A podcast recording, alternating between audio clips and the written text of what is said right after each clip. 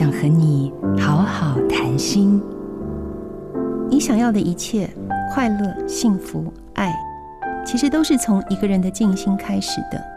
心是创造的源头，你的意识心就像一个水晶球，映照出你所存在的世界。要改变人生，就要从新的层次去改变。当我们某个意念形成，会以波的形式存在，就像是对宇宙的能量场发出讯号。所以要常常警醒，常常检视自己的内心，向宇宙传递了什么讯息。不要轻忽任何一个起心动念。那么，如何将个人意识与宇宙意识校准呢？就是静心。只要安排好内在的秩序，外在的一切也将各安其位。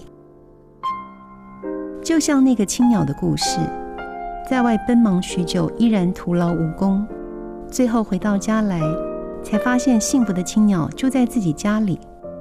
亲爱的，我们想要寻找的，从来都不在外面，而是在自己心里。深入内在，开启灵感，得到自由与疗愈。我是作家彭树君。做自己的主人，找回你的心。印心电子，真心祝福。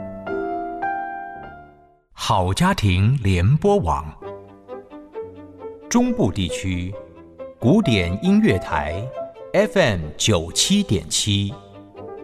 北部地区，Bravo FM 九一点三。